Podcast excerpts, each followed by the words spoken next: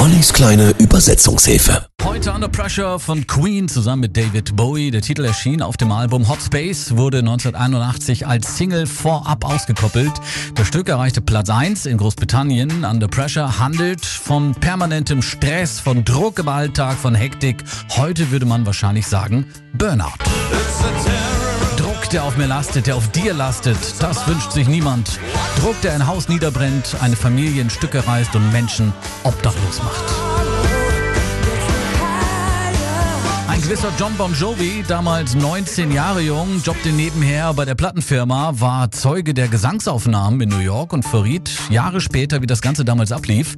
Hinter einer Glasscheibe beobachtete ich Freddie Mercury und David Bowie beim Singen.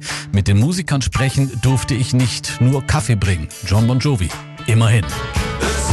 Dass das Grauen, dass das Wissen, wie die Welt wirklich funktioniert, mit sich bringt.